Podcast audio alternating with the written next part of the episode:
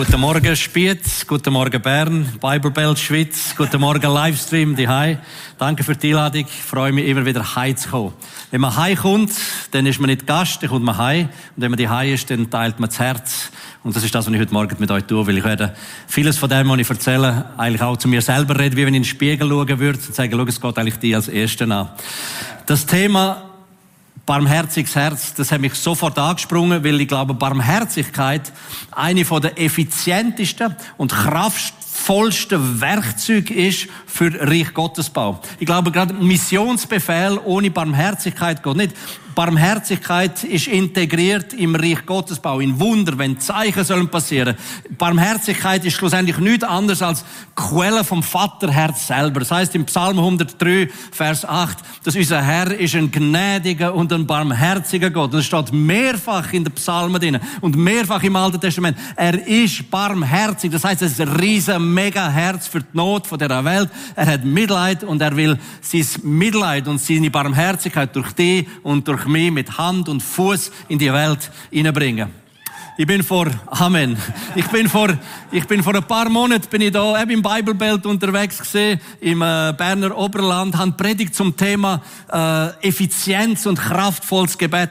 Nachdem kommt natürlich logisch, ich meine, es soll ja auch so sein, dass Leute auf die zukommen und sagen, dann lass uns jetzt effizient und kraftvoll beten. Und kommt ein Vater und eine Mutter mit einem 13-jährigen Bub. Die sagen, heute ist Sonntag und morgen muss unser 13-jähriger Bub muss ins Inselspital Bern, der muss dort eine offene Herzoperation machen. Er hat einen Defekt im Herz und beim nächsten Wachstumsschub kann ihm das Leben kosten. Also es ist nicht heilbar. Es muss operiert werden. Und können wir noch beten, oder? Und in dem Gebet denen spüre ich einfach plötzlich, dass die Barmherzigkeit von Vater und ich sage, irgendwie in dem Gebet ihnen ganz einfach und schlicht sage, oh Herr, zeig dich barmherzig über den Bub. Es kann doch nicht sein, dass man da muss aufmachen, 40 Zentimeter von oben bis runter, äh, der Körper und die Maschinen anhängen, das Herz stilllegen, aufschneiden, flicken, schrübeln, machen und wieder zurück rein tun und hoffen, es funktioniert dann noch. Das ist, ich kann mir nicht vorstellen, was das für den Bub muss bedeuten und für die Familie. Und am nächsten Tag, ich habe eine Sprachnachricht da, wer es mir nicht glaubt, kann nachher zu mir kommen, zeige, ich, ich lasse die Sprachnachricht ablaufen.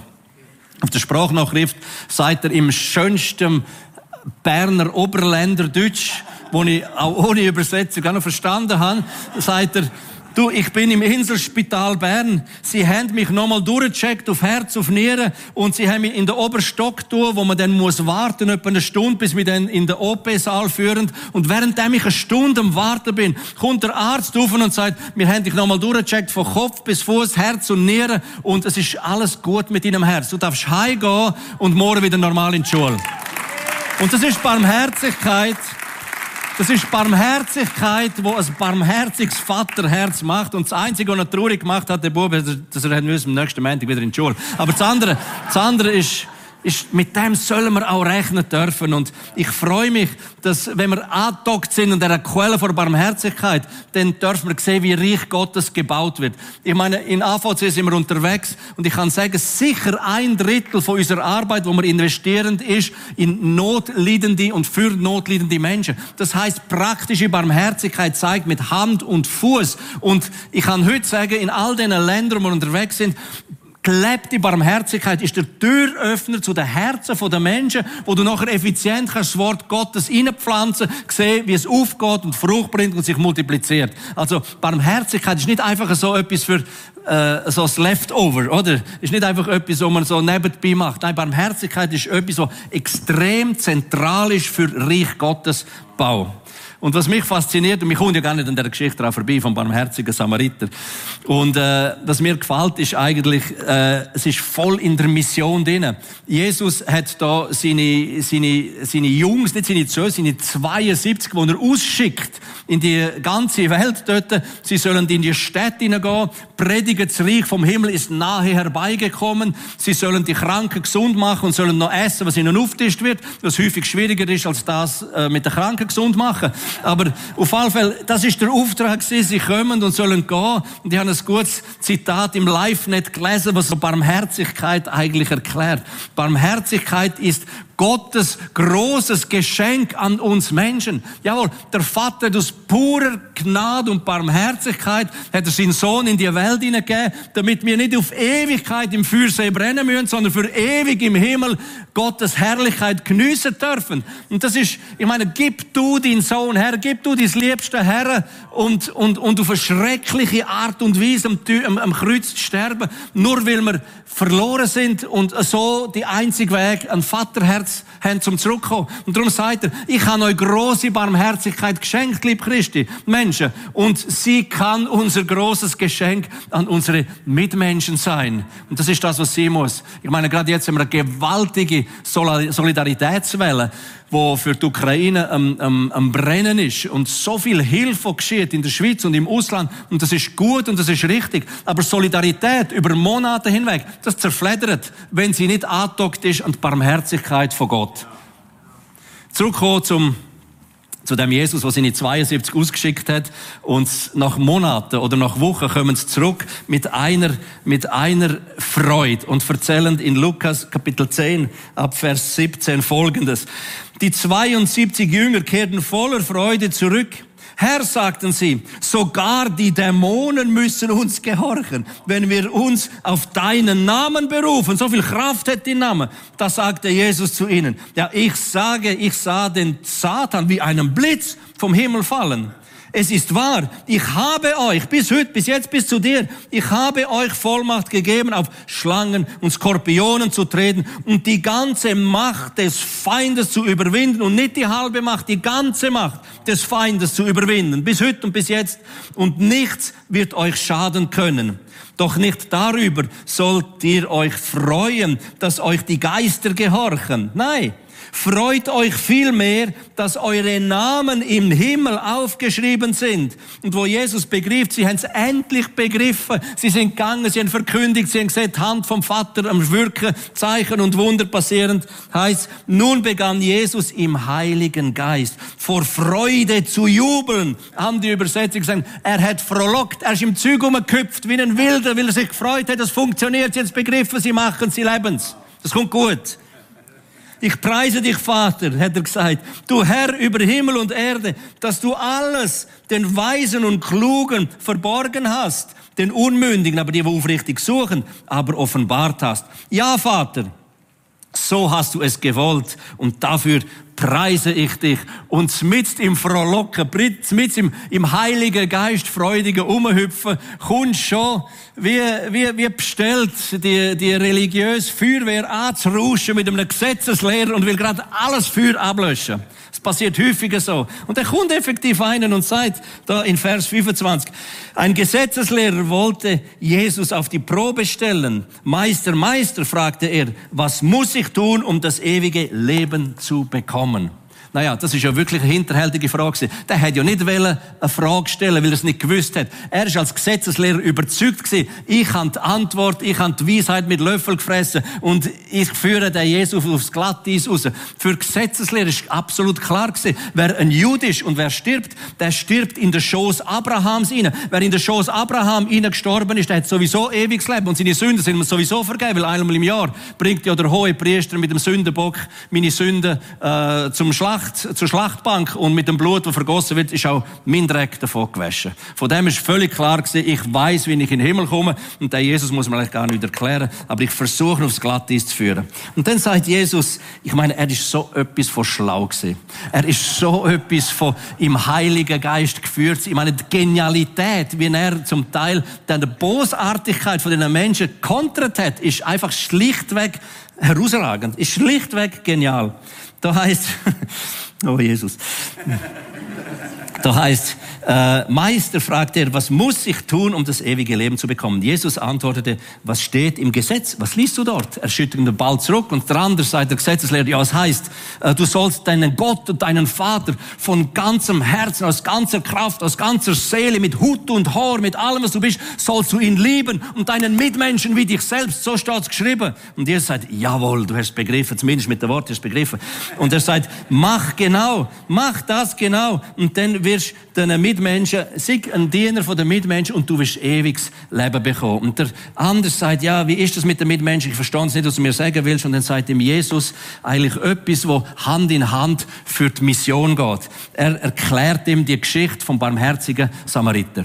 Da ist ja einer, der von Jerusalem auf Jericho unterwegs ist. Unterwegs wird er von Wegelager, von Räubern angegriffen, halb zu Tod geschlagen, nackt ausgezogen, alles wird ihm geraubt und die machen sich vom Acker. Und jetzt sagt Jesus, und jetzt schau mal, jetzt kommt ein Gesetzeslehrer, jetzt kommt einer wie du, kommt und läuft an dem halbtoten dort dran vorbei. Einfach so, voller Theologie, voller Bibelwort, er läuft einfach an ihm vorbei.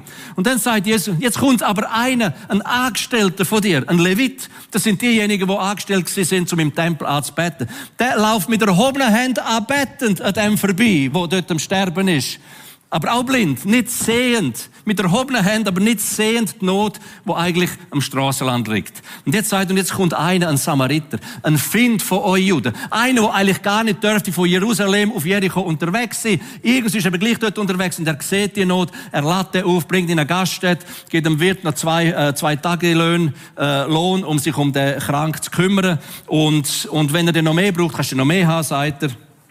Und dann fragt Jesus den Gelehrte, der Gesetzesgelehrte, was meinst du? fragte Jesus den Gesetzeslehrer.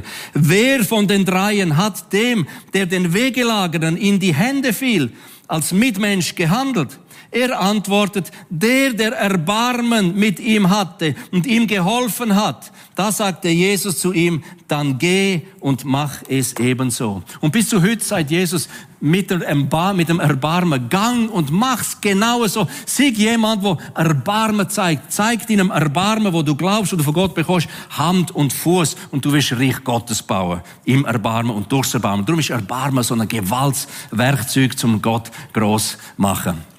Barmherzig sind aktuell unsere Helfer, die überall stationiert sind, in der Ukraine, in Polen, in der Slowakei, äh, in Moldawien zum Beispiel.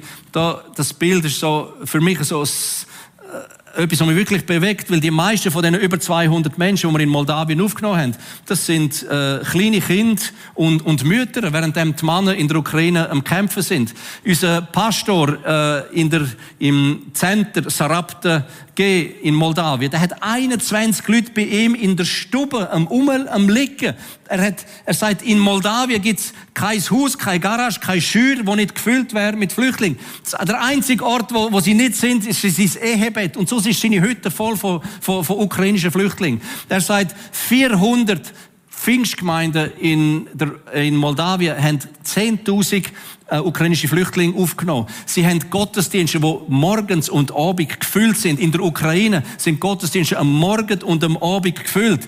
Die Leute sind in einem so einem Hunger und Durst, in einer Verzweiflung drin. Und ich glaube, dass der Dienst von der Barmherzigkeit, wo durch die Gläubigen in der Ukraine und um die umliegenden Länder passiert ist, an diesen orthodoxen Menschen, an diesen Menschen, die zum Teil aus Atheismus und Kommunismus kommen, es ist eine von der grössten Chancen, glaube ich, zu 100% überzeugt, ich glaube, seit dem Zweiten Weltkrieg, eine von der allergrößten Chancen, wie Menschen zu Jesus finden. Sei es in der Ukraine, sei es in Russland und sei es in Europa. Heißt doch in der Bibel, wenn jemand sein Knie bückt und demütig wird und Gott sucht von ganzem Herzen, wird Gott sich von ihm zeigen lassen. So steht es in Jeremia drin. Und aktuell, was ihm passieren wird, wenn die Not an die Tür klopft, die Leute gehen auf die Knie, die Leute rufen Gott an. Und wir hören momentan von Bekehrungen, jeden Tag viele, wir hören von Essensvermehrungen, wo es ein paar weniger Kilo Reis, hunderte von Menschen versorgt werden. Wir sehen Videos und Bilder aus den Untergrundkillen aus oder aus den Kellern raus, wo sie Gott arbeiten und Gebetsgemeinschaften haben.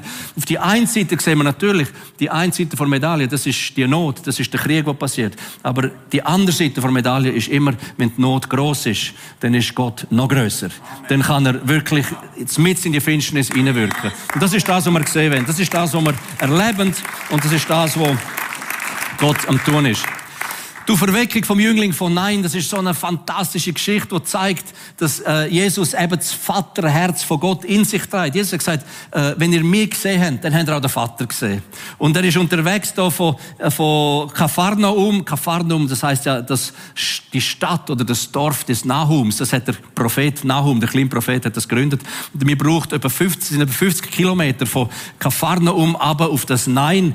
Ähm, in der Bibel lesen wir, Jesus ist etwa eins bis zwei Tage unterwegs gewesen. Ich meine, Mach das mal in eins in zwei Tagen. 50 Kilometer. Das ist also eine gewaltige Leistung, die die gemacht haben. Er kommt aber auf das äh, Nein und er sieht da den Trauerzug, die Mutter, die weint, weil sie äh, einerseits eine Witwe ist und andersrum ihren einzigen Sohn zu Grab trägt. Und jetzt kommt Jesus her und wir lesen in der Bibel denen, wie Jesus sagt, sein Herz ist bewegt gewesen. Sein Herz ist von Barmherzigkeit bewegt gewesen. Andere Übersetzungen sagen, wie Jesus geweint hat im Herzen, wie er überwältigt worden ist von der Not, die er gesehen hat. Und was macht er aus der Not, aus der Barmherzigkeit, die er sieht? Er macht einen Schritt im Glauben darauf zu und er berührt nur den Sarg und der Jung kommt wieder zurück ins Leben. Das ist dann etwas von Kraft. Das ist dann etwas gewaltig. Ich denke ab und zu, mei, wenn ich bei meinen Kindern nur müsste jetzt Kopfküsse anlangen, das ist alles gesund nachher. Oder wenn einer, wenn einer mit dem Auto zu schnell unterwegs ist von unseren Kindern, müsste nur das Auto anlangen, der fährt wieder anständig, oder? So ist, so ist, er, er langt nur den Sarg an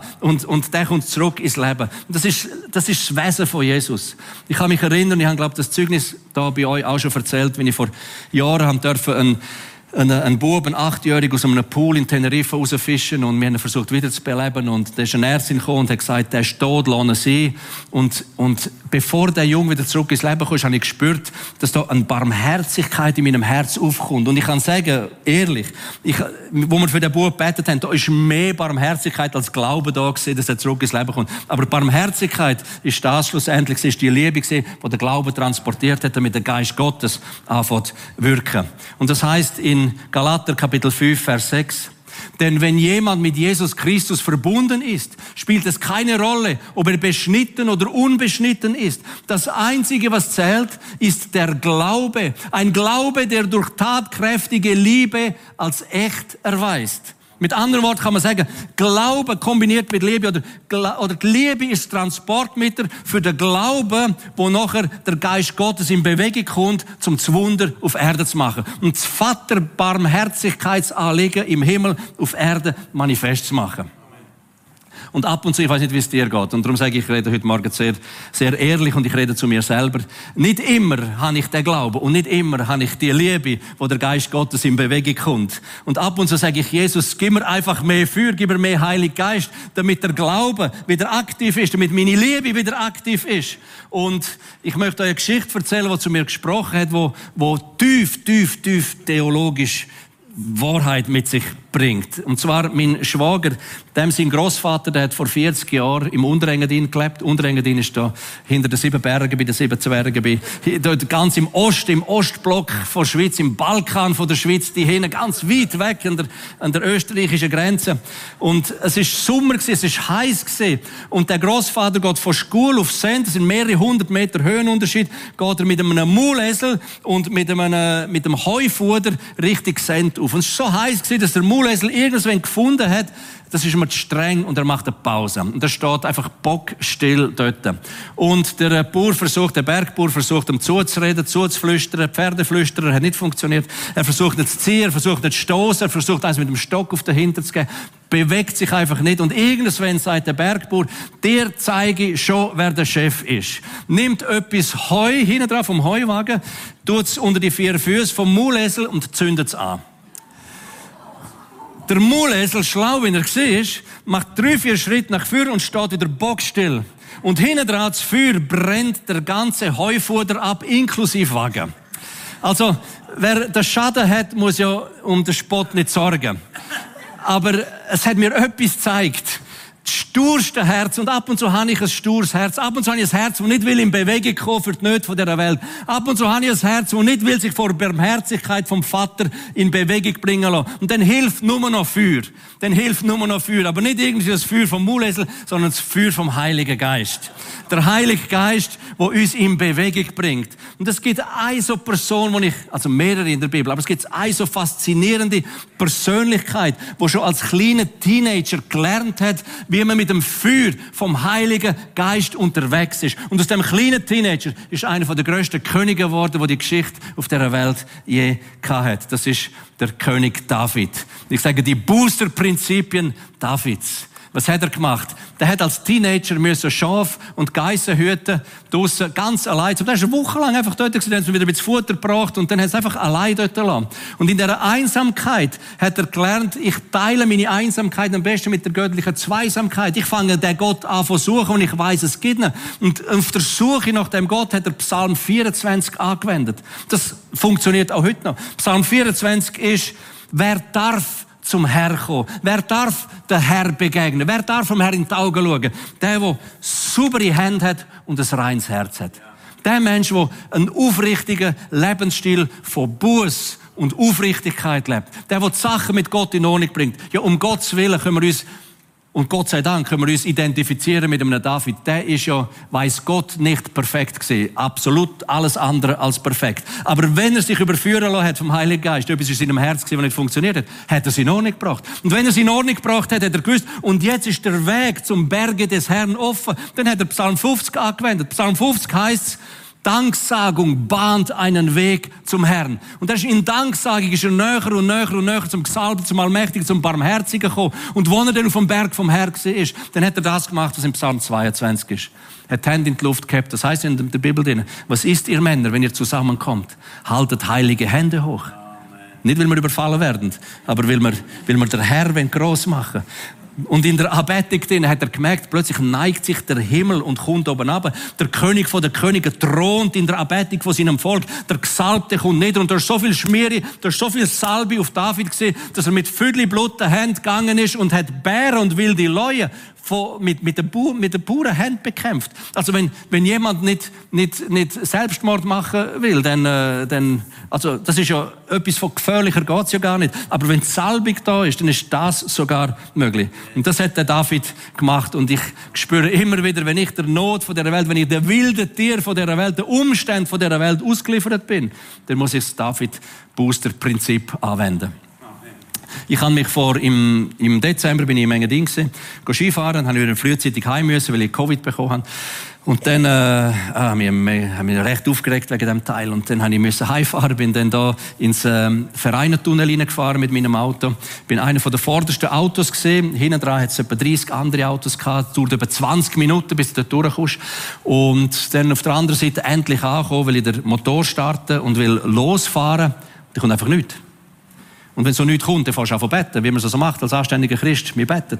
Und nach dem Gebet habe ich wieder versucht, es kommt immer noch nichts. Du betest intensiver. Zum dritten Mal habe ich sehr intensiv betet.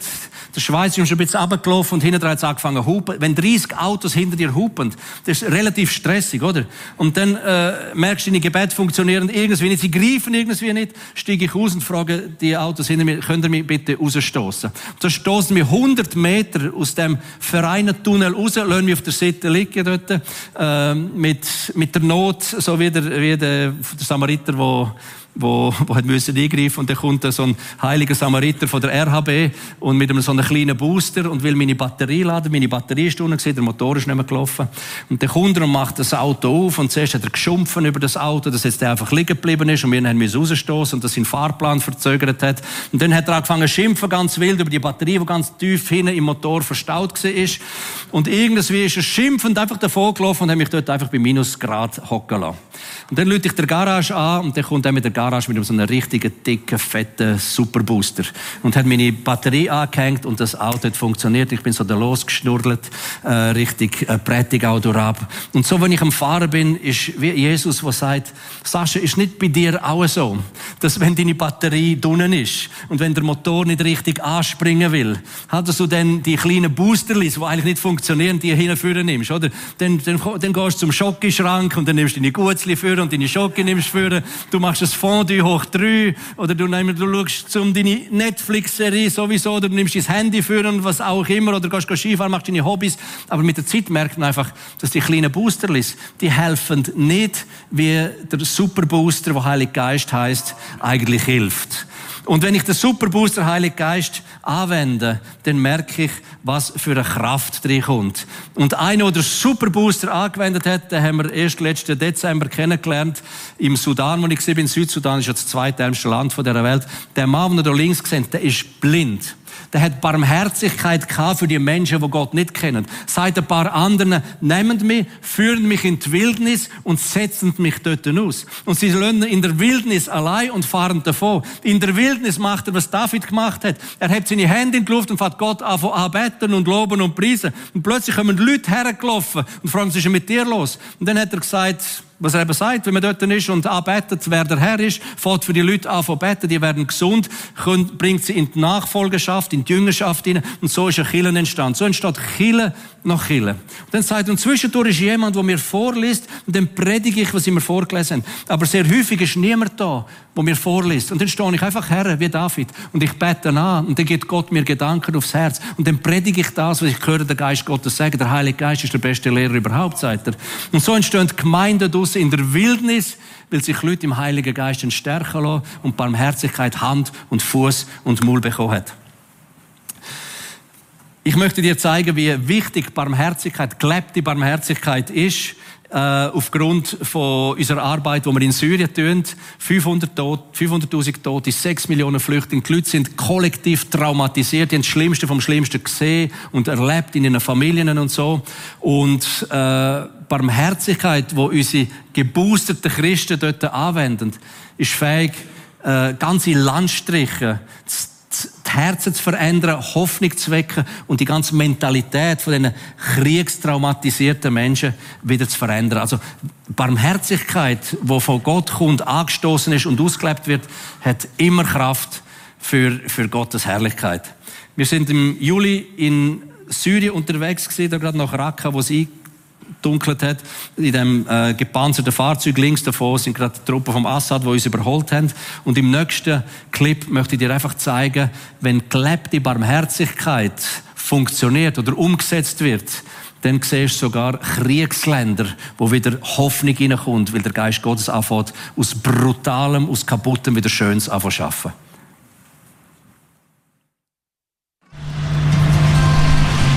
Wir sind in Syrien unterwegs. Aus Sicherheitsgründen in Begleitung eines Panzerfahrzeugs und auf Umwegen. Vorbei an zerbombten Städten wie Raqqa. Unser Ziel, Kobane an der syrisch-türkischen Grenze.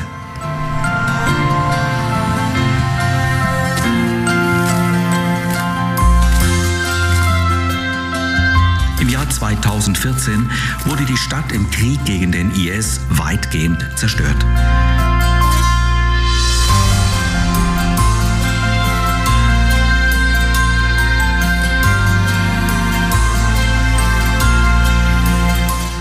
Ist heute im Wiederaufbau begriffen. Viele Menschen in dieser Region haben wir unterstützt, unter anderem medizinisch. Uns interessiert, was aus den Einzelnen geworden ist. Diese beiden Jungs sind durch eine als Spielzeug getarnte Bombe schwer verletzt worden und haben durch AVC Hilfe erfahren. You are still the God of miracles.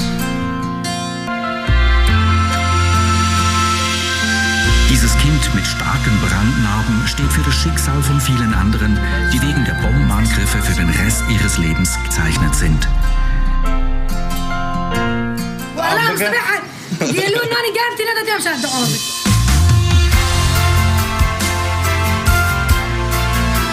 Die Bäckerei läuft auf Hochtouren.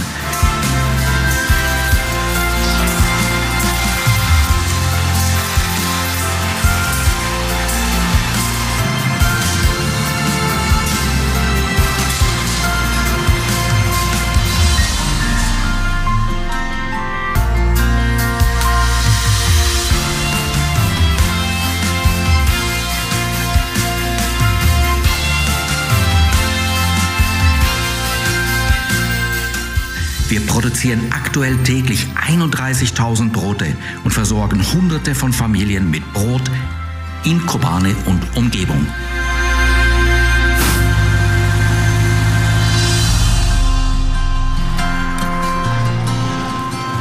500 der ärmsten Familien versorgen wir seit Mai 2020 im Rahmen des Projekts Fünf Brote und zwei Fische mit Lebensmitteln.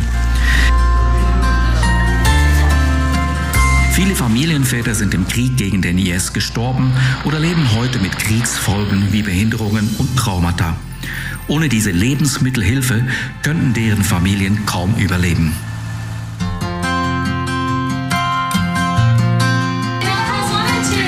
Der Hospitainer ist heute stationär in Kobane als stark frequentiertes Ambulatorium.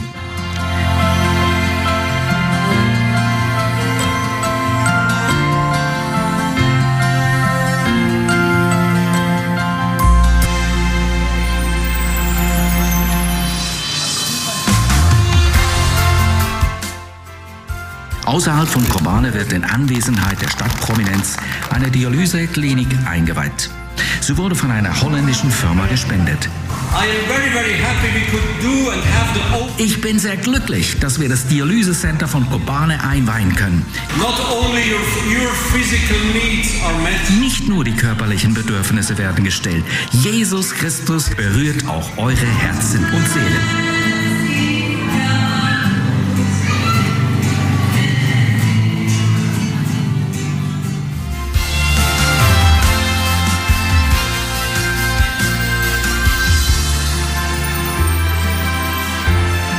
Das Multifunktionscenter bietet Raum für eine Bibelschule, Konferenzen und spezielle Events. Viele Einwohner des Landes betätigen sich in der Schafzucht.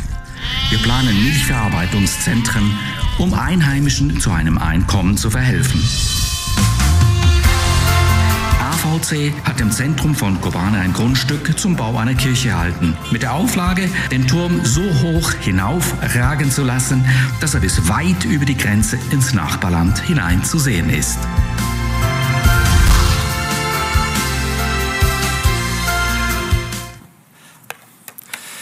Ihr habt einen 15-jährigen Bub gesehen im Film, der keine Hand mehr hat, der im Rollstuhl ist, der erblindet ist. Ich habe die Geschichte immer so erzählt, dass er nach der Operation hat gesehen können, aber das ist nicht der Fall gewesen. Im Juli habe ich ihn selber getroffen, habe die Geschichte erzählt, wie es war. Er hat nach der Operation von einem Augenspezialist nichts gesehen, nimmt die Augenbinden ab und realisiert, ich sehe nichts, aber gar nichts. Jetzt läutet er unseren Mitarbeiter an und sagt, was ist das für ein Leben? Was ist das für ein Leben? Ich bin 15 Jahre alt. Ich habe keine Hände mehr. Ich sitze im Rollstuhl, kann nicht mehr gehen. Und blind bin ich auch. Was ist das für ein schlechtes Leben? Und unser Mann, das ist für mich eben das Zeichen, wie Barmherzigkeit funktioniert.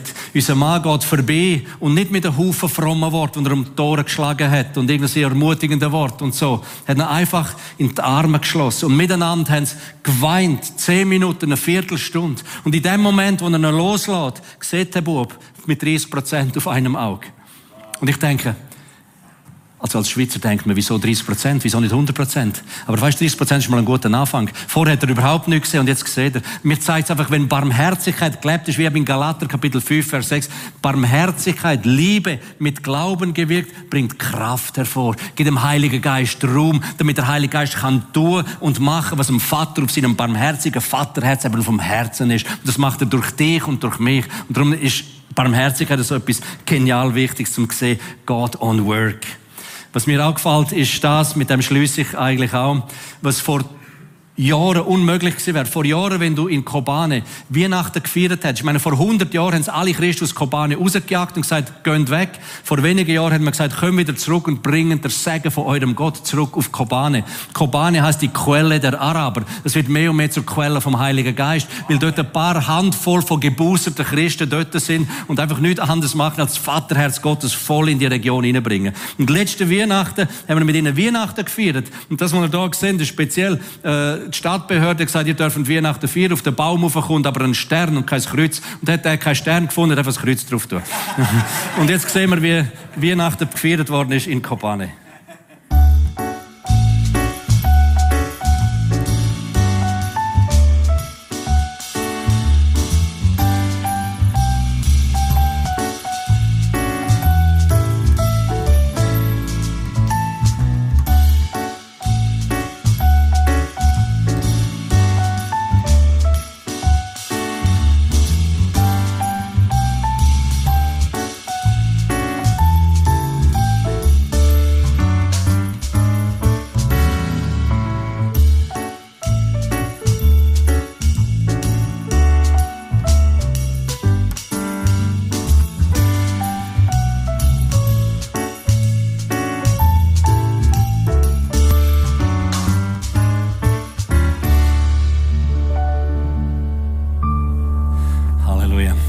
Lass uns doch aufstehen. Ich würde gerne mit euch zusammen für die Situation in der Ukraine beten dass doch die Ukrainer, die über 40 Millionen Ukrainer, die vorwiegend orthodox religiös sind, keine persönliche Beziehung zu Jesus haben, die vorwiegend auch prägt sind durch äh, Atheismus und Kommunismus, dass die die nächsten Weihnachten, wie die hier äh, feiern können, dass sie eine Erkenntnis bekommen, wer Jesus Christus ist.